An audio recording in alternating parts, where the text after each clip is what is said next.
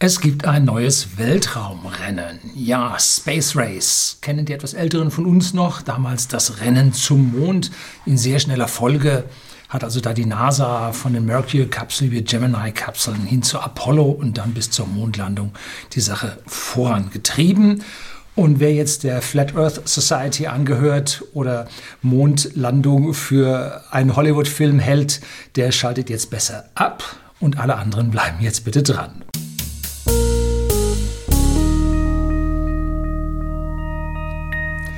Guten Abend und herzlich willkommen im Unternehmerblog, kurz Unterblog genannt. Begleiten Sie mich auf meinem Lebensweg und lernen Sie die Geheimnisse der Gesellschaft und Wirtschaft kennen, die von Politik und Medien gerne verschwiegen wurden. Ja, das Space Race. Das hat mich persönlich auch dazu bewogen, Luft- und Raumfahrttechnik als Ingenieur zu studieren. Und damals war ja die ganze Welt in einem Hype, in einem Weltraumhype der sich dann irgendwann ernüchtert hat. Dann wurde alles ganz furchtbar teuer, dann wurde alles bürokratisiert. Und als ich mit meinem Studium fertig war, gab es da keine Jobs, die entließen und tiefe Rezession, sodass aus meinem Weltraumabenteuer leider nichts geworden ist. Aber ich habe die Hoffnung nicht aufgegeben, dass demnächst mal irgendjemand äh, Touristen ins All fliegt, zumindest mal über die Karman-Linie, über die 100, 105 Kilometer hinaus. Und wer da das Rennen machen wird, nun, ich spare schon heftig Geld dafür. So, das Weltraumrennen geht heute etwas anders vor sich und zwar geht es kommerziell vor sich. Es geht nicht darum, wie die Staaten unterschiedlich Geld aufbringen, um hier die besten, tollsten Geschichten zeigen, vorzeigen zu können. Nein, es geht darum, mit Raketen richtig Geld zu verdienen.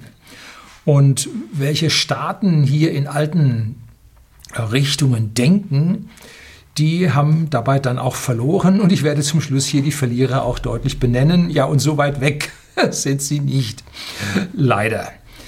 Fangen wir mit den ganz Kleinen an. Und da gibt es eine Firma namens Rocket Lab. Das sind Neuseeländer, die dann mit Amerikanern fusioniert haben, jetzt glaube ich in Los Angeles sitzen. Und der große Vordenker davon ist der Herr Rutherford. Und der hat das Rutherford-Triebwerk entwickelt. Und das ist so genial im Zusammenbau oder in Einheit mit seiner, äh, in Anführungszeichen, Billigrakete, dass er für Starts von Kleinsatelliten 100, 150 Kilo, 200 Kilo vielleicht noch in den Orbit äh, konkurrenzlos billig sein kann. Und man spricht da äh, von wirklichen niederen Startpreisen. Nun, wie macht er das? Er baut seine Raketen möglichst billig, ja, anders geht es nicht, sonst bist du nicht billig. Und er verwendet die üblichen Treibstoffe des Rocket Propellant One, was also ein etwas äh, gereinigtes und homogenisiertes äh, Dieselöl ist oder Kerosin, wenn Sie es so wollen. Und dazu als Oxidator Flüssigsauerstoff und wie Raketentriebwerke funktionieren, habe ich hier in einem Video ausführlich Ihnen dargelegt, warum es denn diese Düsen braucht und wozu man Turbopumpen braucht. Stellen Sie sich vor, Sie haben da so eine ganze Rakete voller Treibstoff und binnen 50, 100, 150 Sekunden ist dieser Tank leer.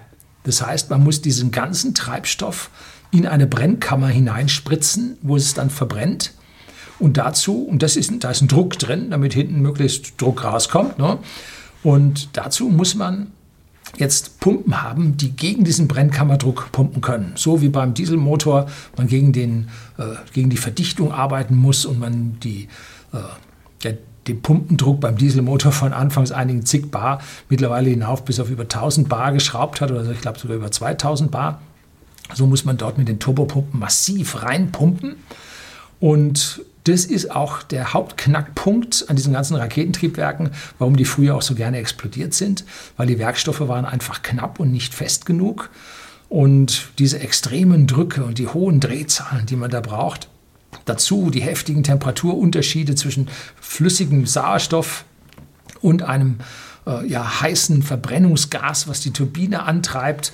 Äh, das ist der Tod für jeden Turboantrieb, also ziemlich einfach. Und, oder war der Tod für jeden Turboantrieb. Und was hat Rocket Lab gemacht? Die haben gesagt, nun, wir sparen uns das Ganze. Oder sagen wir, fangen wir ein bisschen vorher noch an. Wie kann man jetzt so eine Turbopumpe antreiben? Nun, es bietet sich an, von dem Treibstoff und dem Sauerstoff was abzuzwacken, das zu verbrennen, damit ein Gas zu erzeugen, mit diesem Gas die Turbine zu beschicken. Dann hat man hier ordentlich Energie drin, um die Turbine zu drehen. Und die hat dann auf einer Welle zwei Pumpen, einen für den Treibstoff, einen für den Oxidator. Und das pumpt es dann in die Brennkammer rein. Soweit die Theorie. Jetzt hat man aber Dichtungen dazwischen und jetzt schlägt es vom Sauerstoff zum, äh, zum Brennstoff über und schon explodiert die Geschichte. Äh, dann ist die tiefgekühlten oder das Rocket Propellant ist meistens nicht tiefgekühlt. Das wäre nämlich dann fest, das muss Umwelttemperatur haben, äh, aber der Sauerstoff ist tiefgekühlt und jetzt hat man die heiße Turbine und dann den äh, Sauerstoff mit minus 170 irgendwas Grad. Äh, ja, das ist nicht gut für die Spannung in dem Metall. So, und da ist nun dieser Herr Rutherford hingegangen und hat gesagt, wir machen das anders. Wir treiben diese Pumpe elektrisch an. Macht da fetten Motor rein. Und wo nimmt er die Energie her? Nun, da nimmt er eine Batterie mit. Lithium-Ionen-Polymerbatterie. Und äh, dazu noch ein Inverter, wie man aus dem Elektroauto kennt. Und dann ruf auf die Turbopumpe oder auf die Elektropumpe. Und äh, die pumpt dann Treibstoff und Oxidator in die Brennkammer. Die Batterie muss so lange halten, bis Brennschluss ist. Also viel muss sie da nicht halten. Man darf sie heftig überlasten, weil kaputt ist sie eh. Also zurückkommen tut die nicht. Ähm, so, und das war nun die geniale Idee. Und nun, wie kann man nun diese Triebwerke auch noch möglichst billig herstellen? Hm? 3D-Druck. Druckt man die Dinge mit 3D, die Materialien sind heute gut und schon hat man eine billige ja, Wegwerfrakete mit doch tollen Leistungen haben sie super hingebracht, allerdings kleine Triebwerke. Und so wundert es nicht, dass diese, wie heißt das Ding, Elektron, heißt die Rakete passend, dass die den gleichen Aufbau hat wie die Falcon 9 von SpaceX, nämlich eine Unterstufe mit neun Triebwerken und eine Oberstufe mit einem Triebwerk. Triebwerke können identisch sein, bis auf die größere äh, Düse, um an den, ums Vakuum des Weltraums äh, die Verbrennungsgase hier besser anpassen zu können, den Wirkungsgrad im Vakuum zu erhöhen. Aber diese 9 plus 1 Anordnung hat er auch. Und diese Triebwerke sind natürlich nun auch ein Bruchteil nur so groß wie die Triebwerke von der Falcon 9. So, ich weiß nicht, ein Fünftel, ein Sechstel so groß, jedes einzelne Triebwerk. Und da kann man dann schon mit einer elektrischen Turbopumpe und äh, Lithium-Ionen-Batterien oder Akkumulatoren dann da arbeiten. Ne? Funktioniert. Und das Ding ist schon mehrfach geflogen. Und zwar 13 Flüge hat man gehabt. Und damit sind jetzt schon 130 dieser Rutherford Engines mit dem Electric Cycle, wie er nun heißt, äh, sind da bereits geflogen. Tolle Geschichte und das Ding ist billig. So, das ist Space Race von unten gestartet, um Billigflüge möglich zu machen. Das Falcon-Triebwerk von der Falcon 9 da hätte ich eigentlich jetzt meine Rakete hier hinstellen können. Ja, nein, habe ich oben vergessen. Die hat einen sogenannten Gasgenerator. Cycle oder Zyklus Verbrennungsart. Das ist etwas, man zwackt etwas vom Treibstoff ab, man zwackt etwas vom Oxidator ab, verbrennt das in einer kleinen Brennkammer mit einer kleinen Extradüse an der Seite und das führt zu ausreichend Energie, um die Turbopumpe anzutreiben und die spritzt ins Haupttriebwerk ein und so weiter. Aber Nachteil, das, was man für diesen Gasgenerator verwendet, läuft mit einem weitaus schlechteren Wirkungsgrad und senkt damit ja, den Wirkungsgrad des Gesamttriebwerks. Und das nennt man auch einen offenen Zyklus, weil diese genutzten Gase nicht der Hauptdüse, die optimal an den Weltraum angepasst ist, nicht wieder zugeführt werden. Das ist also ein offener Zyklus ist aber viel, viel leichter zu produzieren und war für SpaceX, weil sie ja komplett neu entwickelt haben, sehr, sehr wichtig, hier einen rock-solid äh, Raketenantrieb zu haben, der ihnen hier keine irgendwelchen Überraschungen macht. Und sie haben also schon hunderte von diesen Triebwerken gebaut. Und vermutlich ist dieses Triebwerk schon, sind diese Triebwerke schon tausendmal geflogen. Allerdings mittlerweile schon bis zu fünf oder ist jetzt schon das sechste Mal geflogen, ein einzelner Booster. Äh, also da äh, werden diese Triebwerke jetzt schon mehrfach geflogen. Allerdings ist diese Rocket Propellant eine Mischung aus unterschiedlich langen äh, Ölketten, also Kohlenwasserstoffen, und die verbrennen jetzt zu unterschiedlichen Temperaturen, bei unterschiedlichen Drücken, unterschiedlich schnell. Und damit hat man ja immer einen gewissen Rußanteil mit dabei, der sich dann in dem Raketentriebwerk absetzen kann und zu einer Leistungsverschlechterung führt. Und bislang dachte man, am Anfang ist man nur dreimal geflogen, war ein bisschen vorsichtig. Dann ist man fünfmal geflogen und jetzt versucht man die ganze Geschichte auf zehnmal Fliegen auszudehnen. Und da ist dann der große Preisvorteil dran, dass also nun der Elon Musk zwar teurer ist in seiner Herstellung wie diese Electric Cycle Triebwerke von, äh, äh, von der Elektron-Rakete von Rocket Lab, aber äh, sie werden mehrfach verwendet und sie sind größer. Das heißt, äh, die Wirkungsgrade von technisch großen Systemen sind immer besser als von technisch kleinen Systemen, weil man weniger Randeffekte hat. Da in der Mitte brennt der große Strahl äh, ganz sauber durch, ohne mit der Düsenwand hier interagieren zu müssen. Und je größer das Teil, umso besser werden die Wirkungsgrade. Und da kann also nun SpaceX hier ähm, seine Vorteile rausholen, obwohl sie diesen Pre-Burner da mit dabei haben. Die nächste Stufe, wenn man nun das Weltraumrennen gewinnen will, bedeutet, man braucht bessere Wirkungsgrade. Dieses Thrust-to-Weight-Ratio, also das Schub zu Gewicht von dieser Triebwerkseinheit, muss möglichst hoch sein. Man möchte aus, mit möglichst wenig Masse möglichst viel Schub erzeugen, weil das im Prinzip zu einem besseren Raketenwirkungsgrad führt, weil man ja weniger Triebwerk mit in die Luft bringen muss. Ne? Denn die Masse des Triebwerks ist tote Masse. Treibstoff ist auch tote Masse, Nutzlast, oben zählt. Wenn man unten am Triebwerk äh, 10 Kilo einsparen kann, Masse einsparen kann, kann man oben 10 Kilogramm Masse äh, drauf tun. Wenn man nur ein Triebwerk hat, sonst mehr. Ne? So, also das ist tote Masse. Und je besser der Wirkungsgrad ist, umso weniger Treibstoff muss man mitnehmen umso mehr Nutzlast kann man oben wieder draufpacken. Also Thrust-to-Weight-Ratio muss hoch sein und Wirkungsgrad der Verbrennung muss gut sein, muss der beste sein. An dieser Stelle war das Beste das Triebwerk von, vom Space Shuttle, denn das war ein sogenannter Closed Cycle. Da hat man diese Verbrennungsgase für die Turbinen, die dort äh, den Wasserstoff und den Sauerstoff äh, in die Brennkammer pressten. Äh, diese Verbrennungsgase hat man an der richtigen Stelle dem Triebwerk wieder zugeführt und konnte sie damit mit dem Restenergiegehalt, der dort drin oder dem Energiegehalt, der jetzt an, an Hitze drin war, an unverbrannten Gasen, die macht man manchmal sauerstoffreich, manchmal macht man sie äh, treibstoffreich, damit, wenn es Leckagen an den Dichtungen gibt äh, zur Pumpe vom Sauerstoff, dann macht man das Ding sauerstoffreich, damit bestimmt aller Treibstoff verbrannt ist und es an dieser Leckage nicht knallt. genauso auf der anderen Seite beim Treibstoff muss man die Verbrennung treibstoffreich halten damit es dort nicht äh, zum Knall kommt, also hochkomplexe Geschichten. Und dann muss man alle diese teilverbrannten Gase der Brennkammer wieder zuführen oder zumindest mal äh, den brennenden Gasen zuführen, damit hier die letzte Energie auch noch rausgeholt wird und es zu maximaler Energieausbeute kommt. Und da war dieses Space Shuttle Triebwerk das absolut führende und darum wird das jetzt auch für das SLS das Space Launch System von der NASA, milliardenschwere Raketen, deren Zukunft ich sehr kritisch sehe, ähm, wird es dort wieder eingesetzt, weil es halt das Beste ist. So. SpaceX weiß das und hat ein zweites Triebwerk entwickelt, das äh, Raptor, die Raptor Engine. Und diese Raptor Engine läuft jetzt mit Methan. Methan hat einen Vorteil, ist ein Gas. Man kann es äh, bei einem Zustand, bei einem Druck, einer Temperatur reagieren alle Moleküle gleich. Man hat also nicht eins, was früher anfängt und eins, was später anfängt zu brennen, sondern alle zum identischen Moment, oxidiert voll durch.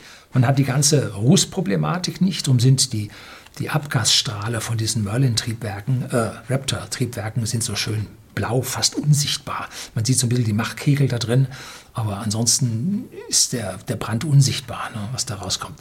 Ganz hochenergetisch sinnvolle Geschichte. Und auch diese Raptor Engine ist jetzt ein Closed Cycle, wo also nichts über irgendein Abgasding da irgendwo abgegeben wird, sondern wo alles der Düse zugefügt wird und die gesamte Energie rausgenommen wird. Da kommt jetzt der nächste Konkurrent ins Spiel, und zwar Blue Origin. Das ist die Weltraumfirma von Jeff Bezos. Und die hat auch einen äh, solches Triebwerk entwickelt, ein Methantriebwerk. Die haben sich also die Vorstufe äh, eines äh, RP1-Triebwerkes gespart und sind gleich auf dieses Methantriebwerk gegangen, haben sich eine kleine Rakete einmal gebaut, um die ganze Steuerung und so weiter zu machen. Die sind sie mit Wasserstoff und Sauerstoff gleich geflogen.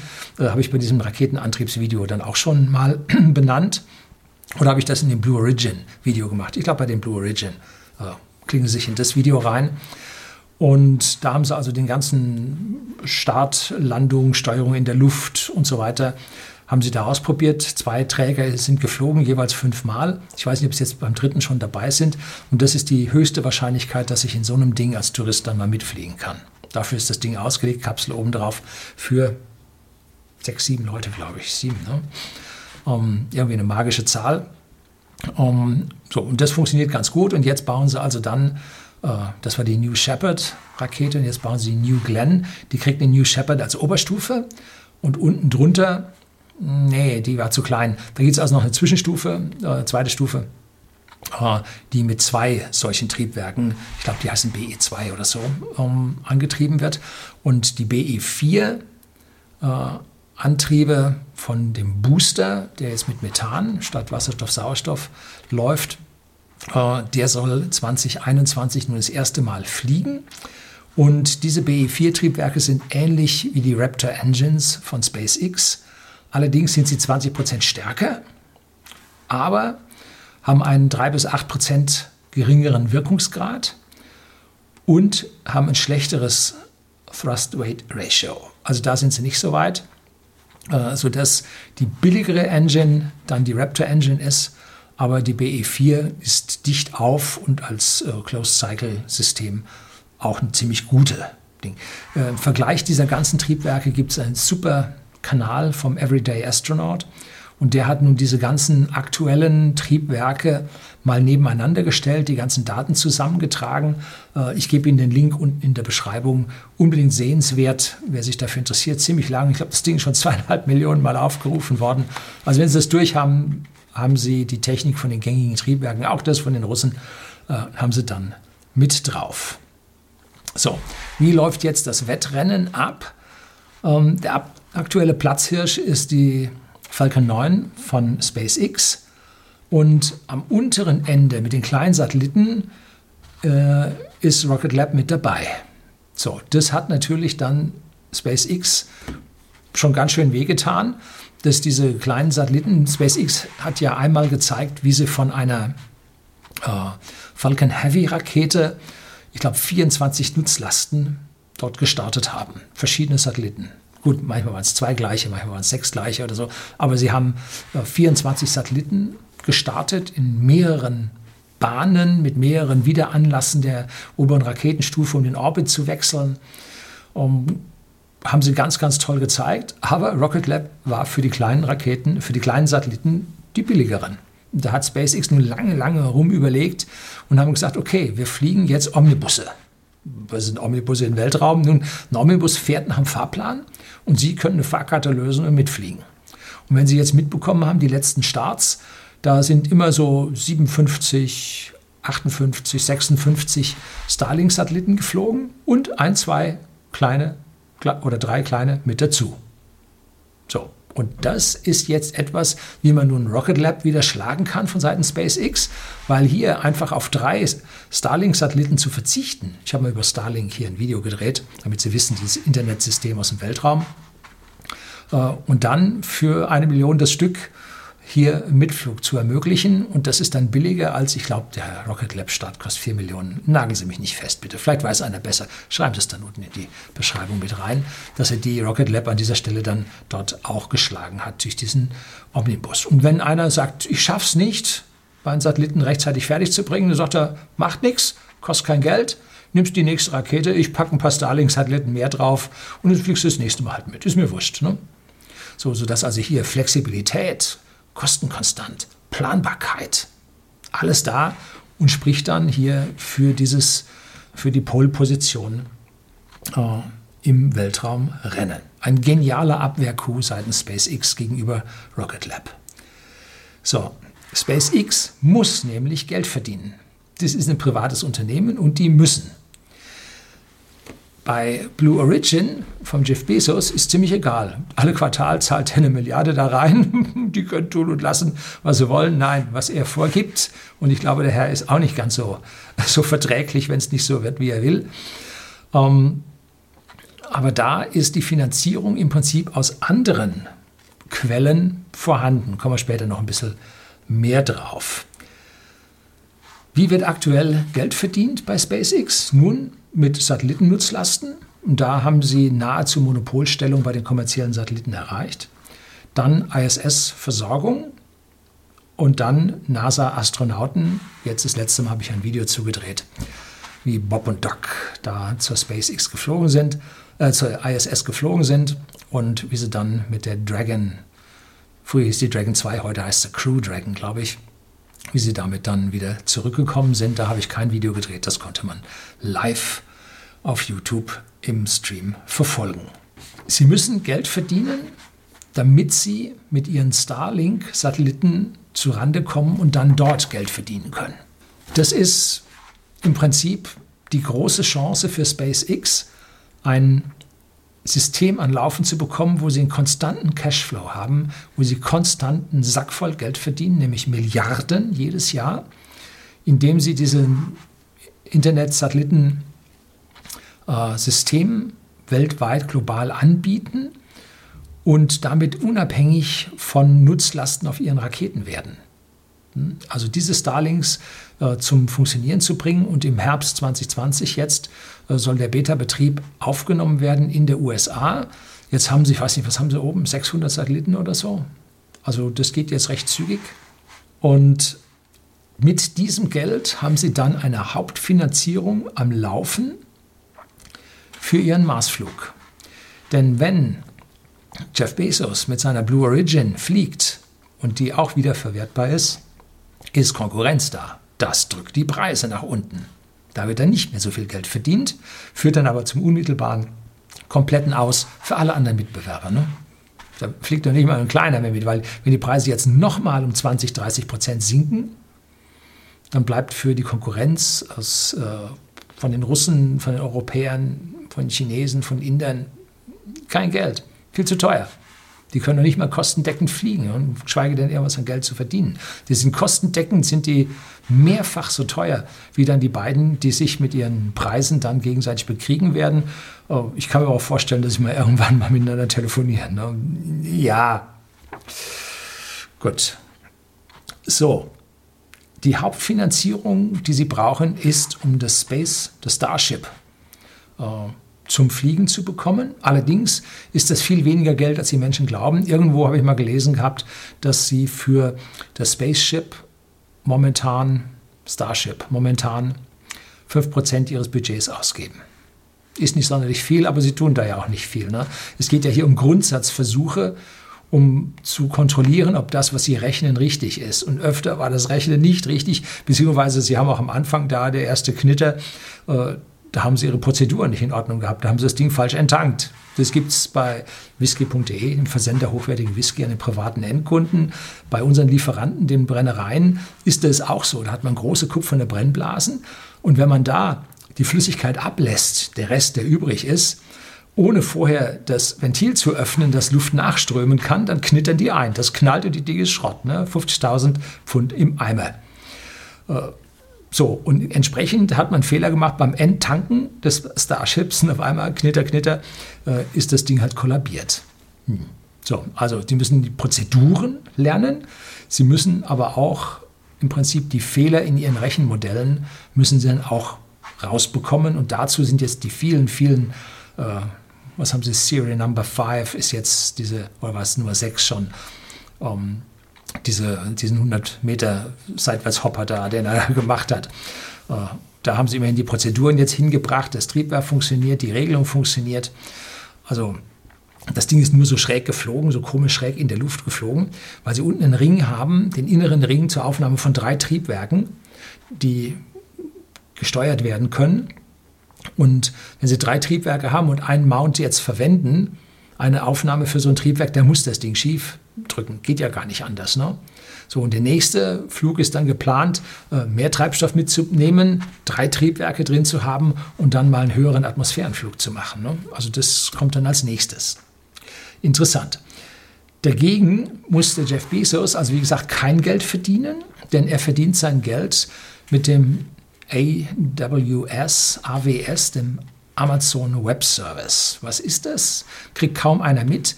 Das ist die größte Computer Cloud der Welt mit Abstand. Und darauf läuft so ziemlich alles, jeder mietet sich da rein. Und ich meine, es war sogar so, am Anfang, als Apple und Microsoft ihre Clouds nicht zum Laufen bekommen hatten, haben die sich beim AWS mit eingemietet. Ja, kriegt man nicht so mit, ne? So, was für eine Struktur da drunter ist. Äh, wir bei whisky.de haben halt auch eine CPU von Amazon im Einsatz, in einem NAS, was wir laufen haben.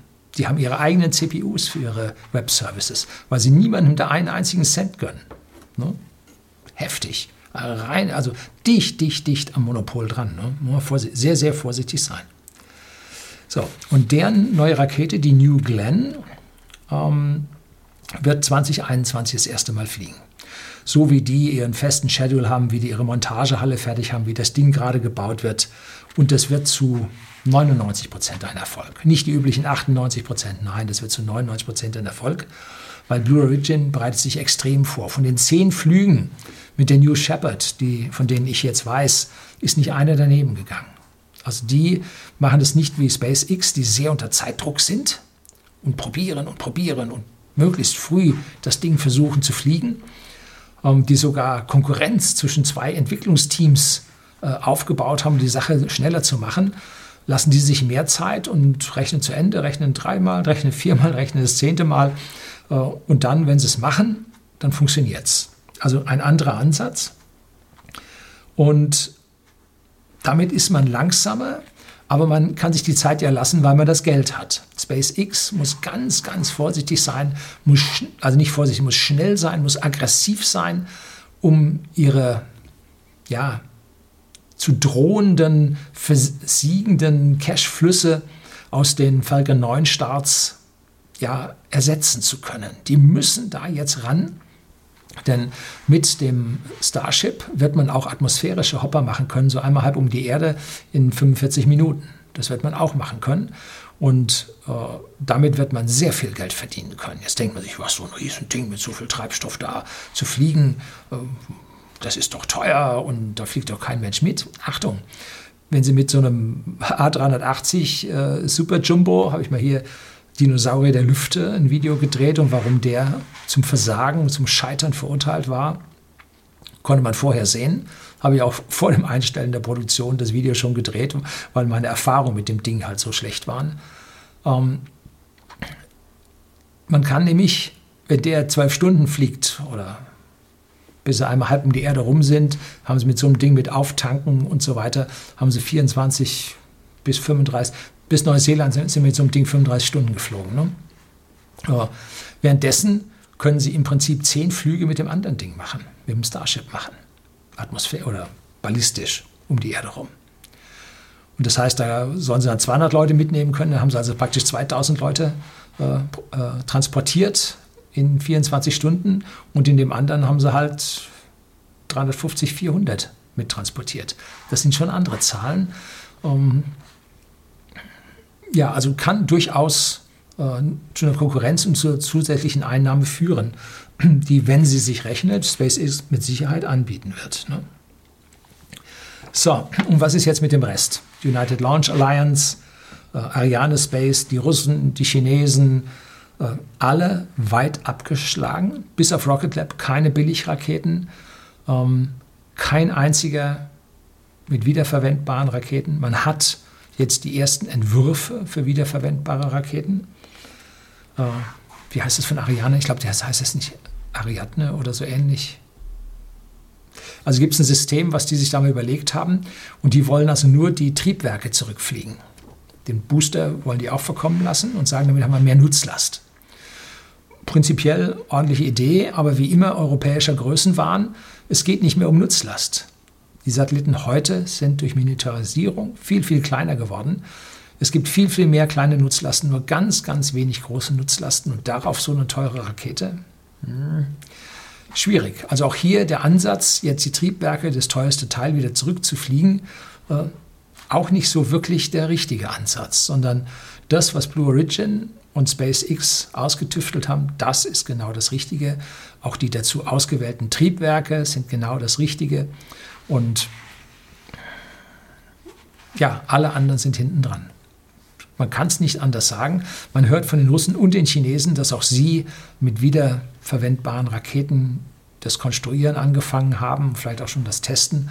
Aber so richtig was in Sicht ist noch nicht gut, aber da ist es alles ja auch noch nicht so durchsichtig. So, die letzten Aufträge, die mit diesen, dieser Art Raketen geflogen sind, sind halt staatliche Aufträge, wo es auf das Geld nur wirklich nicht mehr ankommt. Äh, militärische Aufträge, wo man ein fremdes Land nicht reinschauen lassen will. Und Europa natürlich mit seinem eigenen Zugang zum Weltraum. Das ist wichtig. Ja, ein feuchter Politikertraum. Und so hat die CDU jetzt einen neuen ähm, Koordinator der Bundesregierung für die deutsche Luft- und Raumfahrt ernannt. Der Herr heißt Thomas Jarzombeck, ist äh, IT-Berater gewesen und hatte vorher äh, ein Studium der BWL gemacht, hat das Vordiplom abgeschlossen, also nicht einfach so ein, so ein Abbrecher, sondern hat ein Vordiplom abgeschlossen, hat dann gesagt, das ist Käse äh, und hat dann seine eigene IT-Beratungsfirma gegründet oder mitgegründet und deswegen ist er jetzt auch noch vom Bundeswirtschaftsministerium der Beauftragte für die digitale Wirtschaft und Start-ups. Also an der Stelle richtig. Der Herr weiß, was er gemacht hat. Elon Musk hat ja auch studiert und dann sein Promotionsstudium hat er am zweiten Tag abgebrochen, weil er genau gemerkt hat, das ist, führt zu nichts. Ähm, er weiß schon alles und Promotion ist nun Tüfteln im Detail, was ihn an der Stelle nicht weiterbringt und darum hat er es nicht gemacht.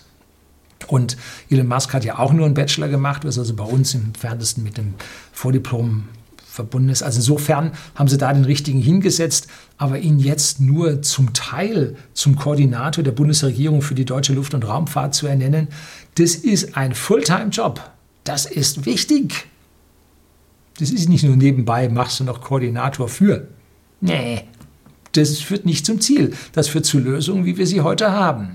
Das führt zu Aufmerksamkeit für Lobbyisten, die sich da anstrengen, entsprechende Aufträge für sich nach Hause zu bringen. Ne? Aber nicht äh, zu einem fortschrittlichen, modernsten Raumflug. Ja, tja, wie geht das Rennen aus? Was zeigt meine Glaskugel? ah, können wir wieder schauen hier. Ne? So. Fällt die da jetzt hin? So. Was sagt nun meine Glaskugel? Was wird die Zukunft bringen? Nun, das hängt wahnsinnig stark davon ab, wie SpaceX mit seinem Starship vorankommt. Ich glaube nicht, meine persönliche Meinung, dass sie das 2022 Startfenster mit dem Starship zum Mars erwischen und unbemannt fliegen können. Das kann man aus meiner Sicht, aus heutiger Sicht schon vergessen. Und die nächsten Tests kommen, wie gesagt, jetzt mit den drei, drei Raptor Engines. Äh, noch ein paar Tests und dann kommen die Steuerflächen für den Atmosphärenflug mit dazu. Aber sie müssen ja noch den Super Heavy Booster bis 2022 fertig haben. Den braucht man zwingend für einen Marsflug. Von dem Ding ist noch nichts zu sehen. Und dass sie den bauen, fliegen und sagen, alles gut, jetzt geht's los. Hm. Sie müssen ja auch noch den Tanker bauen, also ein Spaceship äh, als Frachter der zum Mars fliegt, und ein Spaceship als Tanker, damit sie im Prinzip, wenn sie äh, mit dem Booster und der Treibstofffüllung äh, des Frachters den Weltraum, den Orbit erreicht haben, müssen sie mit dem Tanker hinterherfliegen und die Treibstoffvorräte wieder auffüllen. Weil dann werden sie wahrscheinlich zweimal fliegen müssen, bis das Ding voll ist zum Mars. Und diese beiden Raumschiffe und den Super Heavy Booster in den verbleibenden eineinviertel Jahren hinzubekommen? Nee, glaube ich nicht. Also da ist Elon Musk Time mal wieder eine andere als Realzeit gewesen. Das wird er nicht schaffen. Was sehe ich als die höchste Schwierigkeit an dieser Stelle an? Das sind zwei Dinge. Äh, Atmosphärenflug können Sie, Triebwerk funktioniert, Struktur kriegen sie hin. Also das sehe ich alles nicht als das große Problem. Das große Problem sehe ich, 30 Triebwerke oder mehr als 30 Triebwerke gleichzeitig laufen zu lassen. Diese sich aufbauenden Schallwellen, diese Resonanzen, die sich vielleicht ergeben zwischen verschiedenen Triebwerken, die Aufhitzung der inneren Triebwerke, weil sie keine Kühlluft bekommen von außen. Also das ist eine richtig schwierige Geschichte, ähm, wo ich also schon noch mal ein, zwei Versagen sehe. Ne? Wenn wir das erste Mal mit den paar 30 Triebwerken dann starten, das ist dann irgendwo dann doch wegen Überhitzung im besten Fall zur Abschaltung von mehreren Triebwerken und zum, zum anschließenden Landen kommt, im schlimmsten Fall zum Zerreißen des ganzen Geräts. Ne? Gut, also von Texas aus mal wieder übers Meer starten. Ja, dafür haben sie solche Positionen. Ne? Ähm, was sie können, auch können, ist bemanntes Fliegen. Die wissen jetzt, was sie da für Ausrüstung brauchen. Die ganzen Prozeduren haben sie drauf. Äh, haben sie alles mit der Nase abgestimmt, funktioniert auch, kein Problem. Re-Entry können sie, Hitzeschild und so weiter. Aber sie können noch nicht Re-Entry äh, seitlich mit einem großen Körper. Sie können nur diese Kapsel mit dem Hitzeschild nach unten äh, mit Gewichtverschiebung zur Lageregelung. Ja, tolle Geschichten. Da haben sie also die, die Nutzlast, die sie zurück mitbringen, haben sie auf Schlitten, die sie verfahren können, um den Schwerpunkt der Kapsel zu ändern für die Winkeländerung beim Wiedereintritt, dann die kleinen Steuertriebwerke, auch um den Winkel genau zu treffen. So, das können die alle, aber eine große Rakete seitlich in die Atmosphäre eintreten zu lassen, das haben sie noch nie gemacht. Jetzt haben sie schon mal die ersten den ersten Hitzeschutz, ich mag da nicht Kacheln zu sagen, das erinnert so an das schlechte Zeug vom Space Shuttle. Ähm, aber sie haben schon Hitzeschutz aufgebracht. Das waren so Sechser, so wabenfarbige Strukturen, damit die wenigstens mal geflogen sind, und ein paar Vibrationen abbekommen haben. Klebeversuche konnte man an dem Teil machen. Oh, aber das nochmal in Realität auszuprobieren, das wird auch erstmal interessant. Ne? Das sind also die großen Triebwerkanzahlen gleichzeitig und dieser Wiedereintritt das ist die schwierige Geschichte. Nun, wenn man mit dem Frachter zum Mars fliegt, braucht man das nicht. Kann man lassen. Man kann den Frachter dann wieder vom Mars zurück äh, in die. Ja, gut, den Mars musste auch landen. Und die Atmosphäre ist zwar viel dünner, aber man ist reichlich schnell. Hm, ja, ja, so schnell ist man auch nicht. Weil der Mars eine geringere Anziehungskraft hat. Also schwer zu sagen, äh, wie stark der Hitzeschild am Mars sein muss im Verhältnis zur Erde. Was man so sieht bei den ganzen Proben, die da landen, äh, nicht so stark. Aber hm, wird man sehen. Ne? Also da ist noch ein Haufen Wenn und Aber mit dabei. So, 2021 wird also der Start der New Glenn von Blue Origin und des ersten Starships in großer Höhe werden wir sehen. Das wird ein Fest für Space Junkies. Das wird ein Traum, was wir dort an Feuerwerk sehen werden. Ja, wie immer das Feuerwerk ausgehen wird. Ne?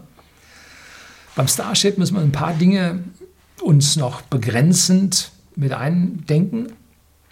Für den Orbit wird es ohne Booster nicht reichen. Dazu stimmt mit dem Einstufer in, die, in den Orbit, dafür sind die Triebwerke nicht gut genug. Für Flüge mit Besatzung noch, werden noch einige Jahre ins Land gehen, weil man ja erstmal eine Erfolgsstory mit unbemannten Flügen vorweisen muss, mindestens die, was waren es, 98, 98,5 Prozent. Das heißt, man braucht da sicherlich ein Dutzend Flüge oder eher mehr. Und öfter als einmal alle 14 Tage kann man anfangs einmal im Monat und später dann äh, vielleicht alle 14 Tage kann man mit dem Ding nicht fliegen weil man einfach noch viel zu viel testen, probieren, verändern, ausbessern äh, können muss. Äh, und deswegen wird die Anzahl an Flügen, damit dann endlich mal ein Mensch damit fliegen kann, wird sich also weit hinausziehen. Tja, und der Rest der Welt? Nun, das meiste davon ist staatlich, was wir da sehen. Europa, Russland und äh, China. Indien ist auch staatlich.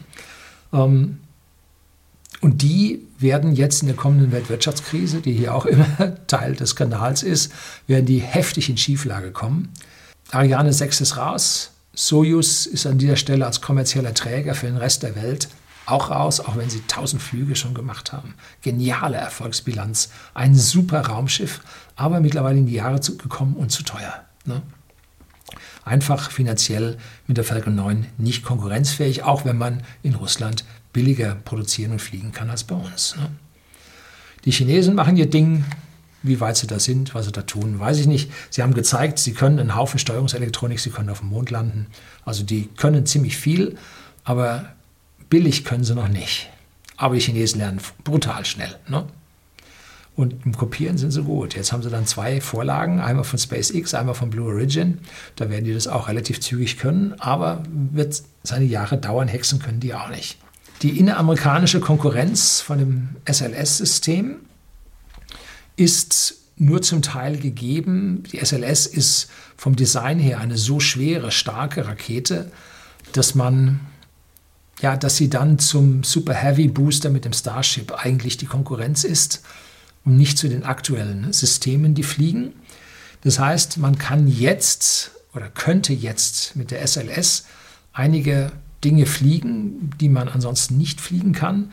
Man könnte zum Beispiel die Lunar Orbital Platform, dieses Gateway, LOPG, äh, Lunar Orbiter, das ist eine Raumstation, die um den Mond einen Orbit haben wird. Und der ist so angeordnet, dass er immer äh, zur Erde schaut, dass also nie hinter dem Mond verschwindet und keinen Funkkontakt hat.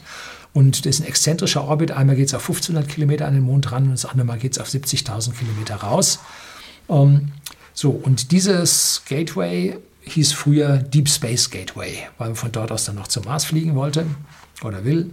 Vielleicht tut, vielleicht auch nicht. Ähm, das ist eine internationale Raumstation jetzt um den Mond statt um die Erde. Und die wird man jetzt nicht mit der SLS starten, sondern mit zwei Starts die beiden Module äh, mit konventionellen Raketen, wie zum Beispiel der Falcon Heavy. Die werden sie mit hoher Wahrscheinlichkeit nehmen, weil sie eine Reputation hat, nicht schlechter als die anderen verfügbaren Schwerraketen und also die billigste sein wird. Also wird man damit die Dinge in die Mondbahn starten. Die Starts sind aber meines Wissens noch nicht vergeben. Der Starliner für die ISS von Boeing ist ja einmal geflogen, wie ich das bei dem Video jetzt über den bemannten Raumflug mit der Dragon, mit der Crew Dragon Kapsel gesagt habe. Massiv verspätet, brutal teuer, viel, viel teurer als SpaceX. Die Orion-Kapsel ist auch noch nicht fertig. Ähm, und bei der kommenden Weltwirtschaftskrise kann es für alle diese Abenteuer, die wirtschaftlich nichts bringen, sondern nur wissenschaftlich und den Freiheitsdrang bedienen, äh, wird es oder kann es finanziell sehr, sehr eng werden. Die erste SLS wird schon gebaut, 2019 hat man angefangen, ähm, finanziert ist sie auch. Die zweite ist aber, glaube ich, erst teilfinanziert, weiß nicht, ob fertig ist. Und wenn dann die Geschichte knapp wird, wenn dann das Geld knapp wird, wenn dann ein Präsident rankommt, der mit dem Weltraum nicht so viel am Hut hat. Sleepy Joe. Entschuldigung. Äh, dann kann es schon sehr, sehr knapp sein.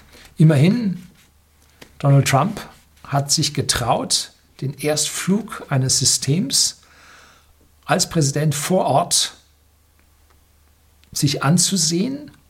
Und der Flug wurde ja verschoben, das heißt, er ist zweimal dahin geflogen, so wichtig war ihm das. Ja, da kann man glänzen, ne? das braucht er. Ähm, und America First und so weiter, alles dabei. Und wenn es ein Versagen gegeben hätte, wäre schlimm geworden. Und Elon Musk hat sich ja bei dem nationalen Transportausschuss, äh, den sie da haben, äh, mit dem Herrn Trump ja ordentlich angelegt und ist dann da auch ausgeschieden. Ähm, und sich dann dem Herrn Trump, äh, dem Herrn Trump wieder anzunähern, äh, oder andersrum, der Herr Trump dem Herrn Musk wieder anzunähern, äh, ist schon etwas, aber nun, es geht um die Wirkung in der Öffentlichkeit und dann tut man sowas. Ne? Äh, also er zeigt da ganz deutlich, ähm, dass er da Interesse dran hat und das ganz, ganz, ganz wichtig äh, für die amerikanische Volkswirtschaft und das Standing in der Welt ansieht. Jo, werden wir sehen, wie es an dieser Stelle weitergeht. Und es muss Geld verdient werden. Es geht nicht mehr darum, einfach nur Geld mit der Schafe auszugeben, sondern es muss Geld verdient werden. Ich habe mal ein Video gedreht, wie der Mondflug mit der Goldbindung des Dollars zusammenhängt. Mondflug, 100 Milliarden, wahnsinnig teure Geschichte. So viel Gold hatte die USA nicht mehr, musste viel, viel mehr Geld drucken und darum hat Nixon dann auch aufgeben müssen. Gut, belastet war er schon heftig durch den Vietnamkrieg, aber der Mondflug hat ihm dann an dieser Stelle mit den Kosten den Rest gegeben, wobei man eigentlich sagen muss, die, das Mondprogramm lief schon viel früher, als die hohen Ausgaben der USA dann in Vietnam kamen. Gut, so, also Sie sehen, Wirtschaft und Weltraum sehr, sehr stark miteinander verknüpft. Das Rennen ist am Laufen. Die Pole-Position hat SpaceX inne. Es gibt Verfolger, sagen wir mal einen. Äh, und der Rest, der leckt gerade noch seine Wunden beziehungsweise stellt sich neu auf, damit er später bei einem Rennen mal wieder mitmachen kann. Kopieren ist nicht so schwer. Man sieht ja, wie es geht. Äh, also da können wir dann auch vielleicht den einen oder anderen Verfolger sehen. Das soll es gewesen sein. Herzlichen Dank fürs Zuschauen.